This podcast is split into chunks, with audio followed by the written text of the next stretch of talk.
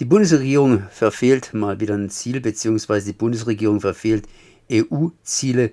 Es geht um den Ausbau des Ökolandbaus für Klima- und Artenschutz.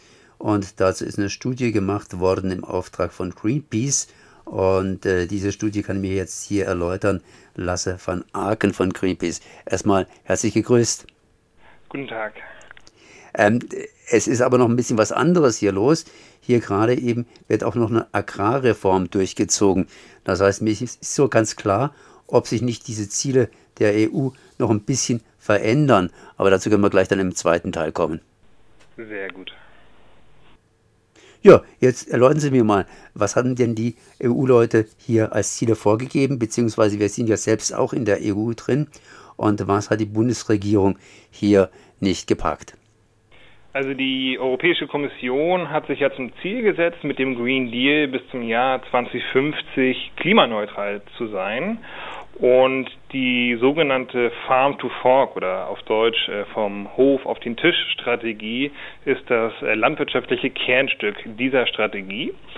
Und in dieser Strategie hat die Kommission gesagt, ähm, wir müssen 25 Prozent Ökolandbau berechnet auf die Fläche bis 2030 erreichen. Das ist ein wichtiger ähm, Knackpunkt, ähm, wenn wir Klimaneutralität und Artenschutz erreichen wollen.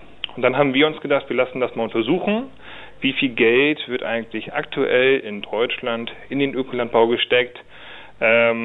Und was müssten wir an Geld aufwenden, um diese 25 Prozent zu erreichen?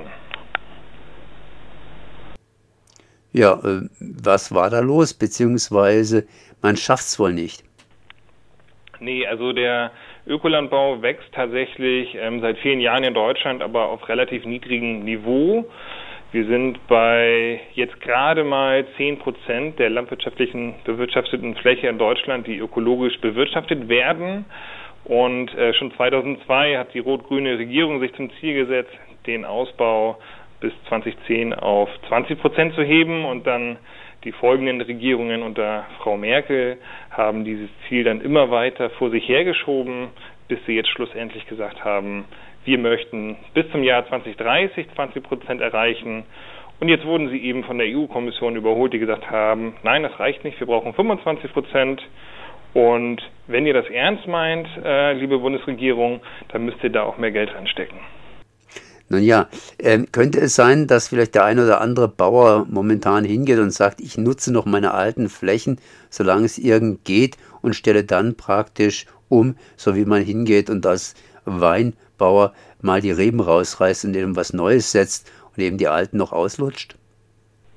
Also ich glaube, die Landwirte sind äh, und Landwirtinnen sind sehr rational und werden den Taschenrechner zücken und gucken, ähm, womit verdiene ich mein Geld. Und deswegen brauchen wir eben diese politische Unterstützung, damit diese gesellschaftlich äh, erwünschte Entwicklung, äh, mehr Ökolandbau und damit eben auch mehr Boden- und Gewässerschutz, aber auch mehr, mehr Tierschutz und äh, klimaschonendes Arbeiten, dass diese gesellschaftlichen Wünsche eben auch erreicht werden. Und da braucht es äh, Anreize. Ähm, und da sehen wir zum Beispiel, dass ähm, diese Anreize nicht ausreichen einerseits ähm, für die Umstellung und andererseits aber die Bundesregierung auch nichts dafür tut, dass die Nachfrage ähm, steigt. Denn das ist ein ganz wichtiger Punkt. Wenn nicht mehr ökologische äh, Lebensmittel gekauft werden als jetzt, dann sinken die Preise. Und das wollen wir nicht. Die Bundesregierung könnte zum Beispiel die öffentliche Verpflegung, also in Schulen, in Kitas, aber auch in öffentlichen Kantinen, die könnten sie auf äh, biologisch hergestellte Lebensmittel umstellen. Und damit ist dann eben auch gewährleistet, dass die Nachfrage steigt, wenn ähm, auch die, das Angebot steigt. Und natürlich dadurch auch irgendwo der Geschmack sich ändert, sprich wenn Kinder immer biologisch gegessen haben, dann werden sie nicht so Fastfood lastig, wie sie heute sind, beziehungsweise wie ich heute bin. Ja, ich denke, ähm, diese, diese, ja, ich sage das jetzt mal, Erziehung ähm, ist wichtig, dass die Kinder lernen, ähm, wie werden eigentlich unsere Lebensmittel hergestellt, wie sehen eigentlich unverarbeitete Lebensmittel aus Und da würde ich mir wünschen, dass nicht nur die Verpflegung der Kinder ähm, ja, nachhaltig ist, sondern tatsächlich auch mehr darüber gesprochen wird, ähm, wie bereite ich eigentlich gesundes Essen zu.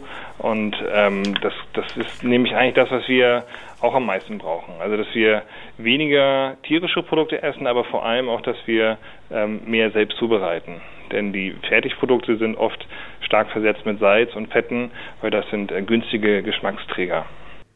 Jetzt gibt es halt noch das andere Thema, das wäre sozusagen diese Agrarreform, die gerade ansteht, die gerade durchgewunken bzw. durchdiskutiert wird.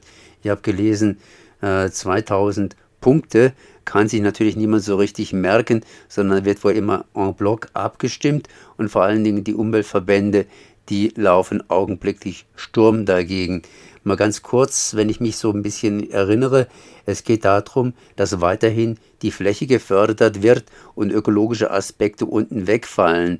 Auf der einen Seite, auf der anderen Seite, ich meine, es war ja auch mal so, dass man gesagt hat, wir wollen nicht die Masse fördern, sondern tatsächlich die Fläche, was jemand eben hier bebaut.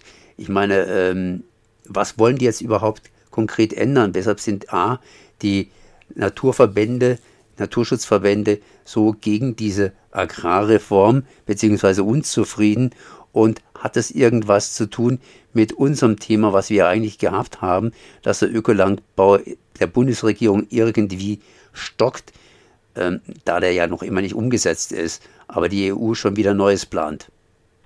Ja, also ich hatte tatsächlich eine sehr, sehr kurze Nacht, weil sich der Europäische Rat der Agrarministerinnen, also Landwirtschaftsministerin Klöckner mit ihren Kolleginnen ähm, heute Nacht ähm, getroffen hat und verhandelt hat und aber eben auch das Europäische Parlament und beide haben über die Reform der EU-Agrarpolitik ähm, verhandelt. Ähm, die wird nämlich alle sieben Jahre immer reformiert. Das ist ein ganz normaler Prozess. Ähm, und was wir jetzt sagen können mit Blick auf die Ergebnisse im Rat und auch im EU-Parlament, ähm, dass beide leider ähm, den Status quo ja, weitestgehend beibehalten. Also wir haben nach wie vor diese Struktur, dass das meiste Geld in der sogenannten ersten Säule direkt an die Landwirtinnen ausgezahlt wird und die Bedingungen, die Landwirtinnen dafür erfüllen müssen, sind ziemlich niedrig. Ähm, das ist eigentlich gute fachliche Praxis. Also kein Landwirt wird zum Beispiel über den Winter den Acker brach liegen lassen, sondern immer Zwischenfrüchte anbauen, damit ähm, die Erosion des Bodens verhindert wird. Aber sowas wird dann als, als eine Umweltmaßnahme gefördert, nur um ein Beispiel zu nennen. Und auch das Prinzip, dass wer viel Land hat, viel Geld bekommt, das bleibt unangetastet. Das heißt, wir werden nach wie vor die Fälle haben, wie die von den Aldi-Erben oder jetzt auch fachfremde Investoren, Hedgefonds, ähm, wie die Taz gerade berichtet hatte, die bis zu 5 Millionen Euro jährlich an Steuergeldern kassieren. Und das eben weitgehend unabhängig davon, wie auf dieser Fläche gewirtschaftet wird. Wie es jetzt weitergeht, ist, dass ähm, der Rat und das Parlament sich einigen müssen auf eine gemeinsame Position und das muss dann auf nationaler Ebene umgesetzt werden. Und irgendwann ähm, ist das Ding dann durch und wird 2023 eingeführt. Also Sie hatten noch gefragt, wie das jetzt den, den Ökolandbau und die Studie von uns äh, betrifft.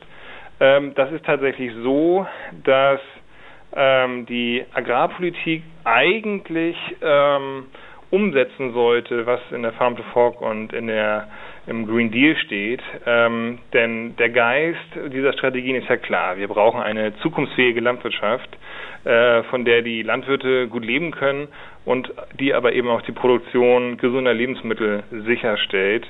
Und was jetzt leider Frau Klöckner durchgesetzt hat, ist, dass diese ähm, sogenannte ja, vom Hof auf den Tisch ähm, Strategie nicht berücksichtigt werden muss. Also die wird quasi ausgenommen von der EU-Agrarpolitik und das ist schon ein ganz schöner Hammer.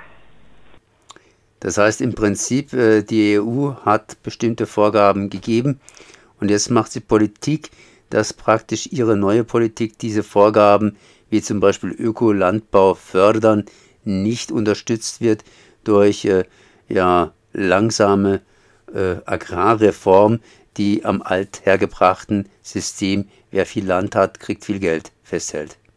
Also der, der Ökolandbau wird weiter gefördert, aber eben ähm, bei diesen erwähnten circa 350 Millionen Euro jedes Jahr in Deutschland und daran wird eben nicht gerüttelt. Und Ähm, was Frau Klöckner jetzt ausgenutzt hat, ist, dass die Agrarreform relativ weit fortgeschritten ist und jetzt eben äh, dem Ende entgegengeht.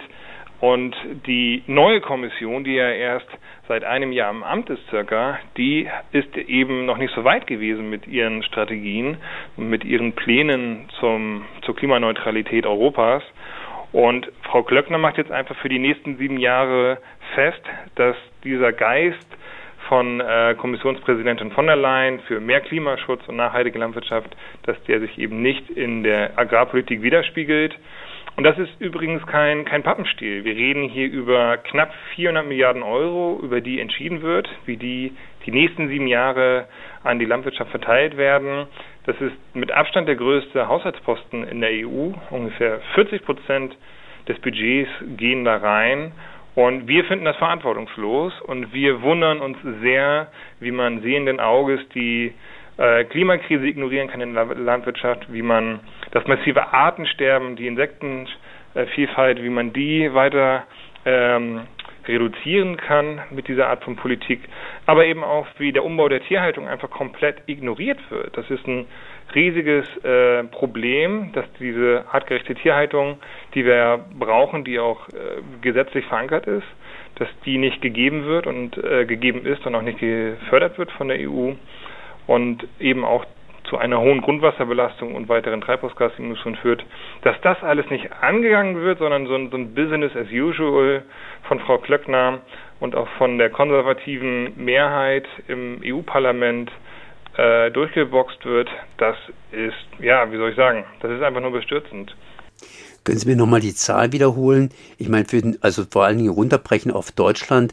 Der Ökolandbau wird ja hier in Deutschland, wenn ich das richtig gelesen habe, mit 344 Millionen Euro gefördert und dieser äh, ja, Landbau praktisch äh, jährlich äh, der jetzt hier nach der Agrarreform äh, in Deutschland Ziel wäre oder anders ausgedrückt auch gefördert wird. Wie sieht es denn damit aus? Wie sieht es äh, in der Relation aus? Also ähm, genau, diese 340 Millionen, das ist korrekt. Das ist die Kombination der Gelder von der EU, von der, vom Bund und von den Bundesländern. Also die drei Akteure oder Gruppen teilen sich das auf. Und wir müssen aber hinkommen zu einer Milliarde Euro, damit wir eben einen, einen wesentlichen Ausbau des Ökolandsbaus äh, sicherstellen können.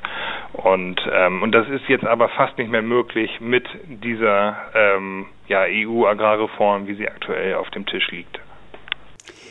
Jetzt, äh, die Bundesregierung hat zumindest hier Ziele verfehlt. Wird sie irgendwie sanktioniert dadurch oder werden die Ziele einfach nur verschoben? Also die Ziele, die sie ähm, seit ähm, ein paar Jahren verfehlt, die Bundesregierung, das sind ja selbstgesetzte Ziele, die sind äh, nicht rechtlich verbindlich, deswegen äh, sind da keine Sanktionen zu befürchten. Und auch die Vorgaben der Europäischen Kommission sind ähm, nicht rechtsverbindlich, ähm, die sind eben auch noch ganz neu. Ähm, ich denke mal, dass sich das ein bisschen ziehen wird, weil äh, in der Kommission oder in der EU insgesamt dauert es immer ein bisschen länger, aber dass das in wenigen Jahren tatsächlich ähm, ein, ein rechtsverbindlicher, ähm, eine rechtsverbindliche Vorgabe sein wird. Aber was ich vorhin schon gesagt hatte, Frau Klöckner hat jetzt eben den Status quo manifestiert und erst bei der nächsten GAP-Reform, die dann in vielen Jahren stattfindet, könnte sowas dann ähm, auch implementiert werden und eben auch dementsprechend gefördert werden über die EU-Agrarpolitik. So lasse van Aken von Greenpeace zu Ökolandbau, Bundesregierung verfehlt EU-Ziele und natürlich auch noch zu dieser Agrarreform, die entsprechende, ja, entsprechende Strukturen verfestigt. Ich danke mal für dieses Gespräch.